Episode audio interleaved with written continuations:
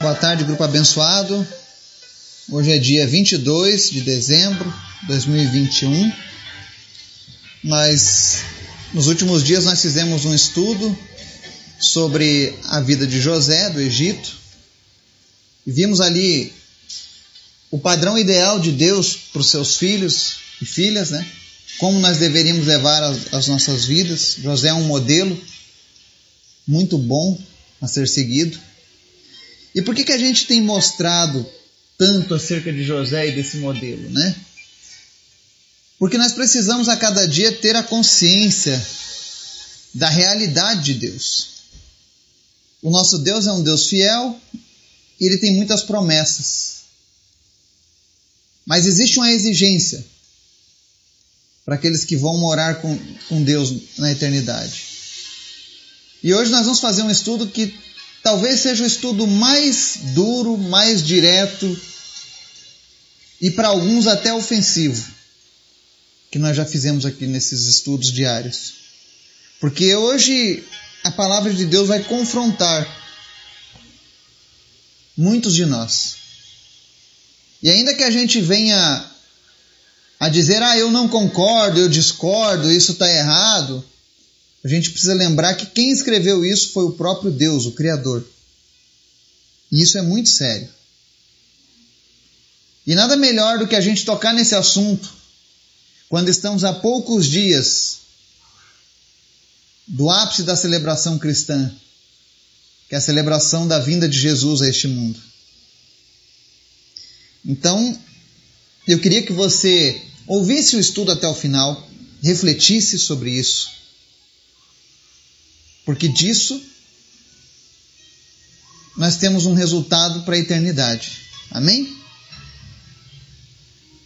Mas antes da gente começar o nosso estudo, eu quero agradecer a você que tem acompanhado conosco todos os dias, que tem orado, que tem chorado, que tem celebrado as vitórias e tem se entristecido quando as coisas não aconteceram como nós imaginávamos, mas ainda assim a tua fé continuou perseverante. Que Deus continue te abençoando, te fortalecendo. São nos momentos difíceis que nós crescemos com Deus. E antes da gente começar o estudo de hoje, eu quero te convidar para você orar comigo, amém? Vamos orar? Obrigado, Jesus, porque tu és sempre bom. Nós queremos te clamar nessa hora, Senhor, que teu Espírito Santo venha falar a cada coração, a cada vida, trazendo libertação, trazendo cura, trazendo entendimento da tua vontade, da tua palavra, trazendo salvação, Pai. Visita cada família, cada pessoa deste grupo, cada pessoa que nos ouve pela internet, pelos podcasts. E que o teu amor alcance o coração dessa pessoa, Pai. Que toda mentira que foi plantada ao longo dos anos nos nossos corações, ela venha cair por terra hoje. E tudo aquilo que nos prendia, Deus, a uma vida de erro, de engano, de pecado. Que o Senhor venha nos libertar nesse dia, Pai. Porque nós queremos morar contigo, Pai. Nós queremos viver na tua presença. Por isso, fala conosco, Pai, nesse dia, através da tua palavra. Manifesta o teu poder e a tua salvação. Visita aqueles que estão enfermos nesse dia. E, Senhor, tu és o Deus que cura. Cura cada uma dessas pessoas que está nos ouvindo agora. Cura cada pessoa que está listada na nossa lista de orações. Manifesta o teu poder, Pai. Faz aquilo que só tu podes fazer, Pai. Nós dependemos de ti, Pai. Nós confiamos em ti. Espírito Santo, fala conosco nessa tarde e nos ensina, Pai, no nome de Jesus. Amém. Hoje nós vamos fazer uma leitura do livro de Apocalipse, no capítulo 21, no verso 8.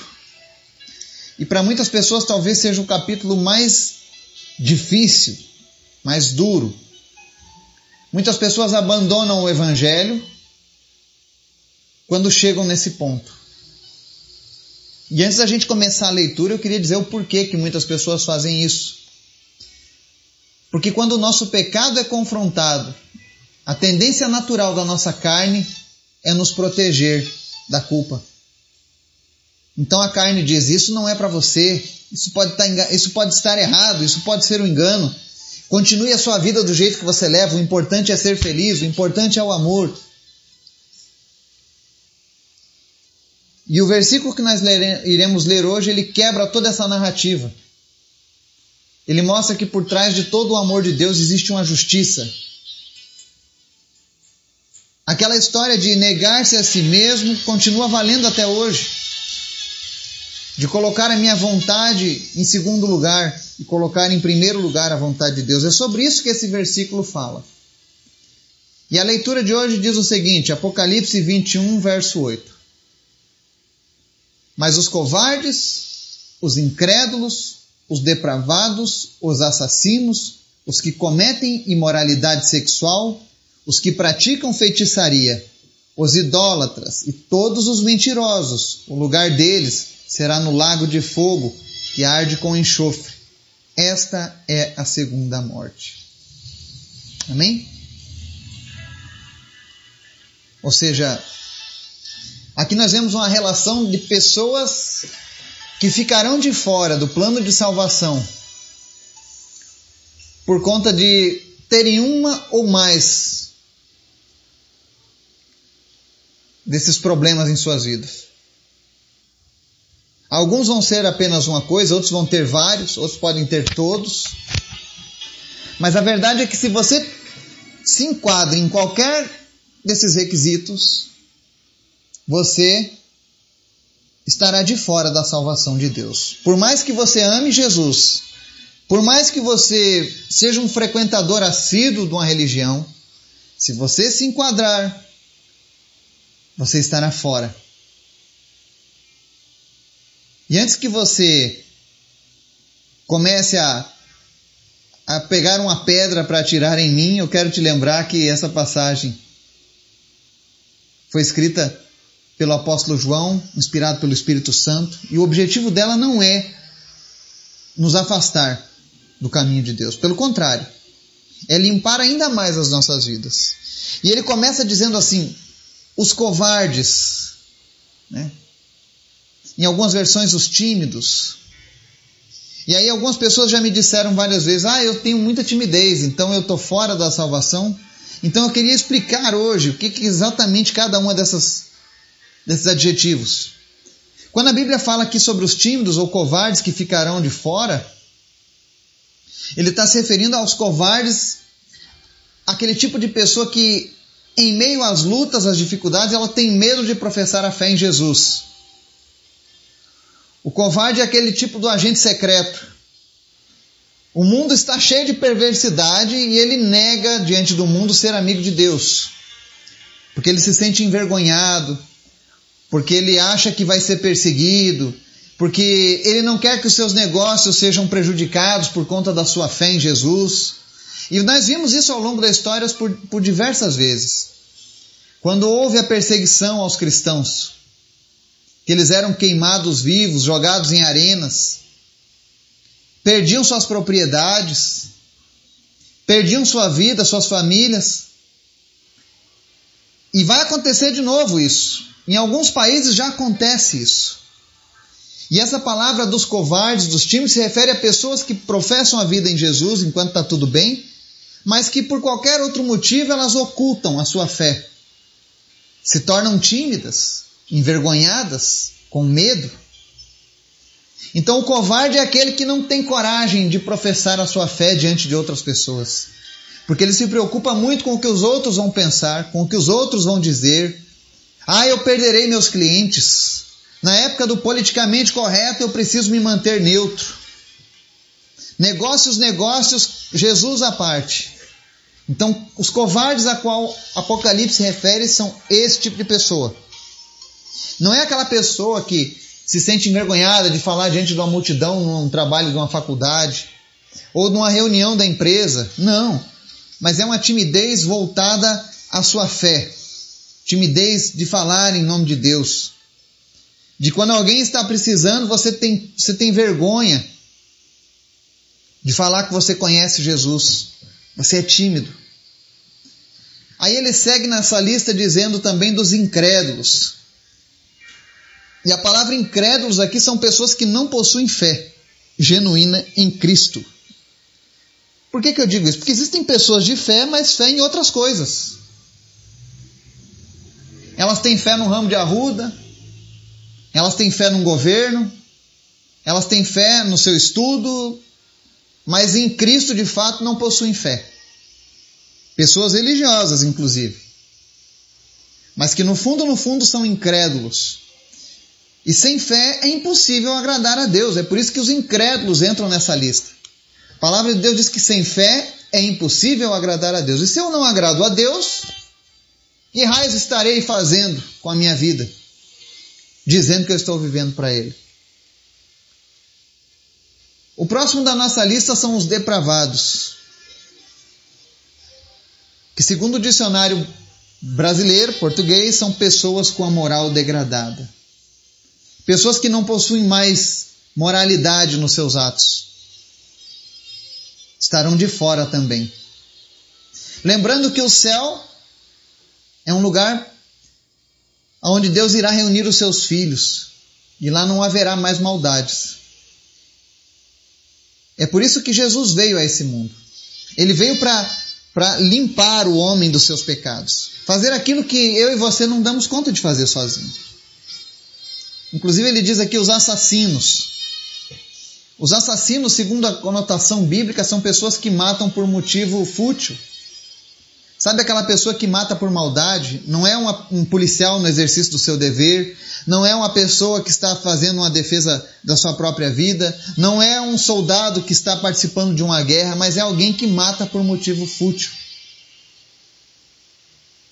e que não se arrepende. Depois na nossa lista nós temos aqui outra classe de pessoas que ficará de fora, que vai para a segunda morte, para o lago de fogo e enxofre. São as pessoas que cometem a imoralidade sexual. Talvez seja esse um dos maiores pecados da atualidade, a imoralidade sexual. Ao longo dos anos, o sexo foi banalizado.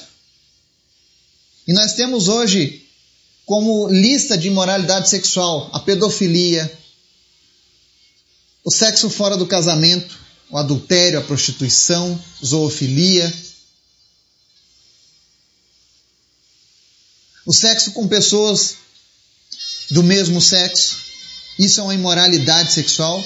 É você a prática do sexo fora dos padrões estabelecidos pela natureza e por Deus. E hoje é muito comum, eu já cresci na minha geração, achando normal as pessoas vivendo o sexo fora do casamento. Já era algo que na minha geração já era muito pregado, muito ensinado nos filmes, na cultura. Mas não foi assim que Deus planejou para mim e para você. Agora está chegando o período de festas e antigamente nós víamos propagandas falando que o sexo seguro era o sexo com preservativo. Mas a Bíblia deixa claro que o verdadeiro sexo seguro é o sexo dentro de um casamento. É o sexo praticado entre o marido e esposa. Porque um está honrando o outro. E o mundo está perdendo esses valores. E por conta disso, muitos de nós têm se perdido. Muitas pessoas com problemas nos seus relacionamentos, especialmente por conta disso, imoralidade sexual. Pessoas vivendo uma vida dupla nos seus casamentos com adultério, com prostituição e achando que está tudo bem. Não é porque a mão de Deus não pesou contra nós que está tudo bem, não. Nada foge ao olhar atento de Deus. E se ainda não aconteceu algo, uma punição, é porque Deus é tardio em irar-se. Deus espera a nossa reconciliação com Ele. Portanto, não se engane. Ainda que o mundo mostre que isso é normal, ainda que você diga, olha, eu, eu moro junto e eu não vou me casar de jeito nenhum, porque isso é normal, todavia, aos olhos de Deus, isso não existe. Isso incorre numa imoralidade sexual aos olhos de Deus. E o que eu estou falando aqui é algo muito sério da parte de Deus. Eu não estou falando isso para te condenar. Eu não estou falando isso para que você se amedronte e saia da presença de Deus, pelo contrário, mas que você busque conciliar essa área da sua vida com Deus. Se você tem andado de maneira desordenada nessa área da imoralidade sexual, busque andar com Deus, busque se ordenar.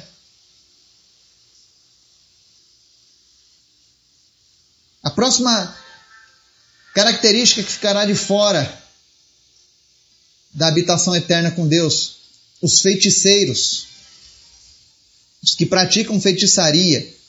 Segundo a Bíblia, a palavra usada aqui para feiticeiros é farmaquia.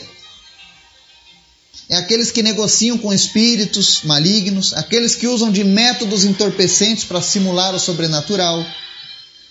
São aqueles que usam, por exemplo, da, de cartas, pedras, conchas, café para ver o futuro, para dizer algo sobre as pessoas. Isso é feitiçaria. É, é aquela mágica para iludir as pessoas.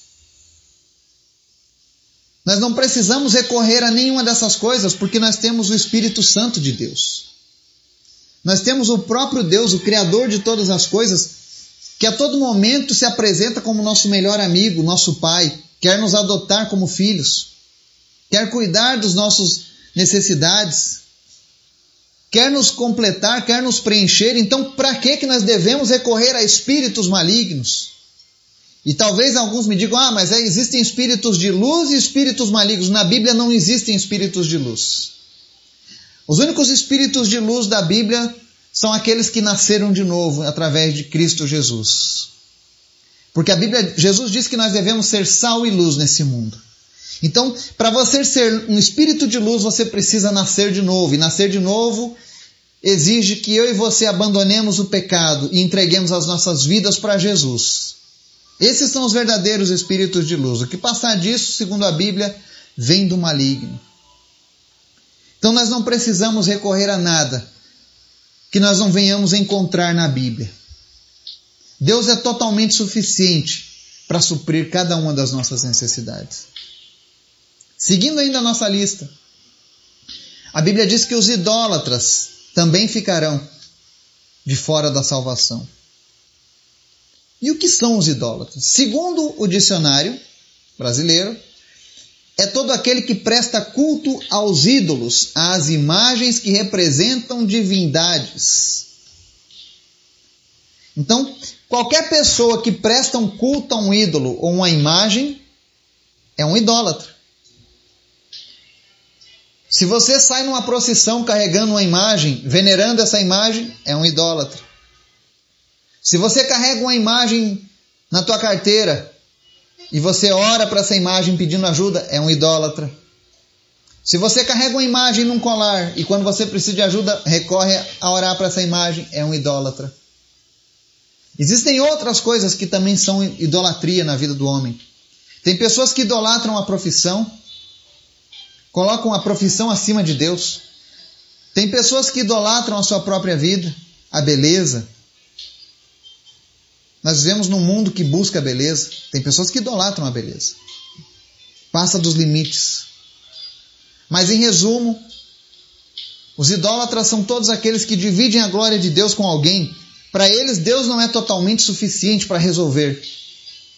Eu preciso de ajudadores, eu preciso de intercessores, eu preciso de atalhos, pessoas que possam me facilitar o caminho até Deus. Deus não precisa disso. A Bíblia diz que só há um mediador entre Deus e os homens. E o nome desse mediador é Jesus Cristo. Esse mesmo Jesus, que no dia 25 será celebrado. Ele vai ser celebrado porque ele veio a este mundo para ser o único mediador entre Deus e os homens. Então não há necessidade de outras divindades, de outros mediadores, de padroeiros. Não, não precisa. Porque o próprio Deus é suficiente, foi Ele quem se ofereceu para fazer isso.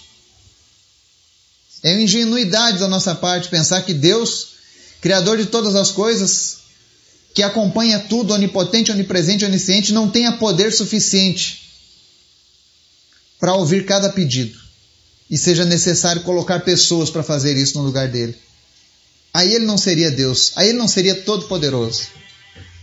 E por fim, na nossa lista, Diz aqui que todos os mentirosos. Ele não diz alguns mentirosos ou os mentirosos, mas todos os mentirosos. E nesse caso dos mentirosos, quem são? São aqueles que mentem e não se arrependem das suas mentiras. Porque eu, por exemplo, fui muito mentiroso na minha infância, na minha juventude. Mentia muito. Para mim era um esporte. Até que um dia conheci Jesus. Então Deus tem esse propósito. Deus quer nos transformar, Deus quer limpar o nosso caráter. Deus quer nos preparar para morar com Ele. E por fim, ele diz que todas essas pessoas que nós lemos aqui nessa lista, que praticam essas coisas, o lugar delas será no lago de fogo e enxofre, que é a segunda morte. A segunda morte vai ser a separação eterna dos ímpios. Não haverá mais volta. Uma vez que você morreu praticando esses pecados, que você morreu sem a restauração, sem a reconciliação através de Jesus Cristo, você estará fora de uma vida com Deus na eternidade. A sua eternidade será sofrendo. E talvez você diga, mas isso é injusto da parte de Deus? Que Deus bom é esse que manda alguém para sofrer eternamente? E aí eu vou ler agora para você Apocalipse, o mesmo Apocalipse 21, nos versos 2 ao 7. Diz assim: Vi a cidade santa, a nova Jerusalém que descia dos céus, da parte de Deus, preparada como uma noiva, adornada para o seu marido. Ouvi uma forte voz que vinha do trono e dizia: Agora o tabernáculo de Deus está com os homens com os quais ele viverá. Eles serão os seus povos, o próprio Deus estará com eles e será o seu Deus. Ele enxugará dos seus olhos toda lágrima. Não haverá mais morte, nem tristeza, nem choro, nem dor, pois a antiga ordem já passou.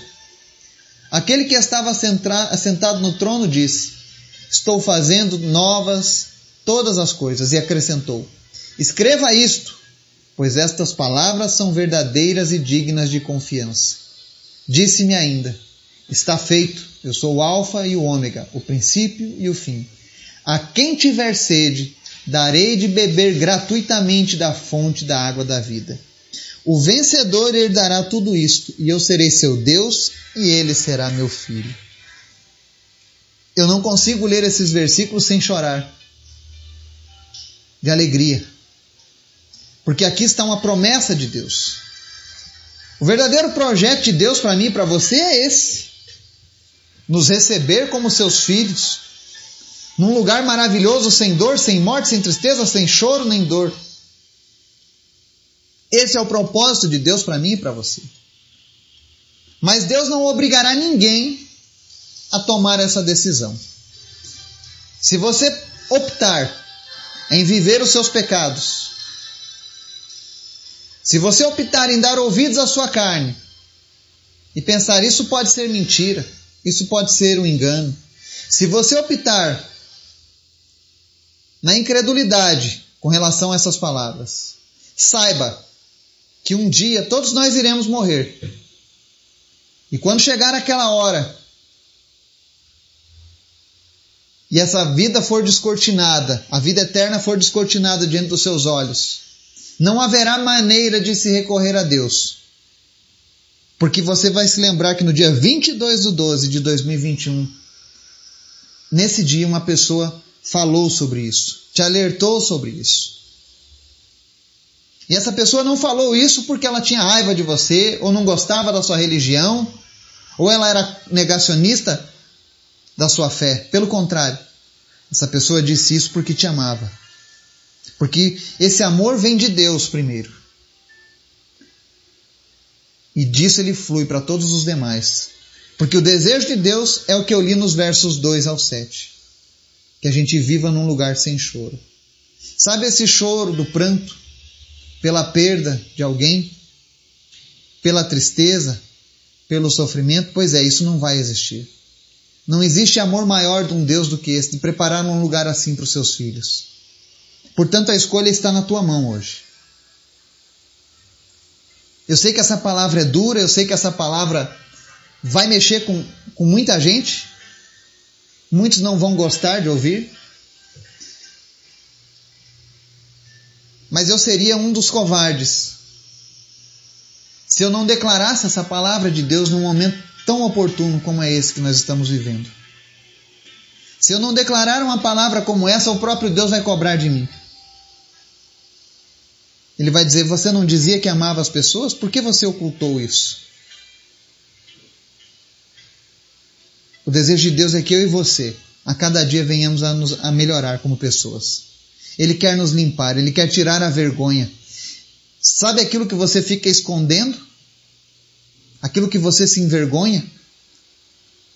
Que tira a sua alegria? Deus quer te livrar desse fardo.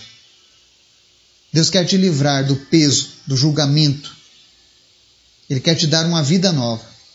Ele quer te preparar para uma eternidade ao seu lado. Que o Espírito Santo de Deus venha falar com cada vida, com cada pessoa. E venha trazer mudança nas nossas vidas. No nome de Jesus. Amém.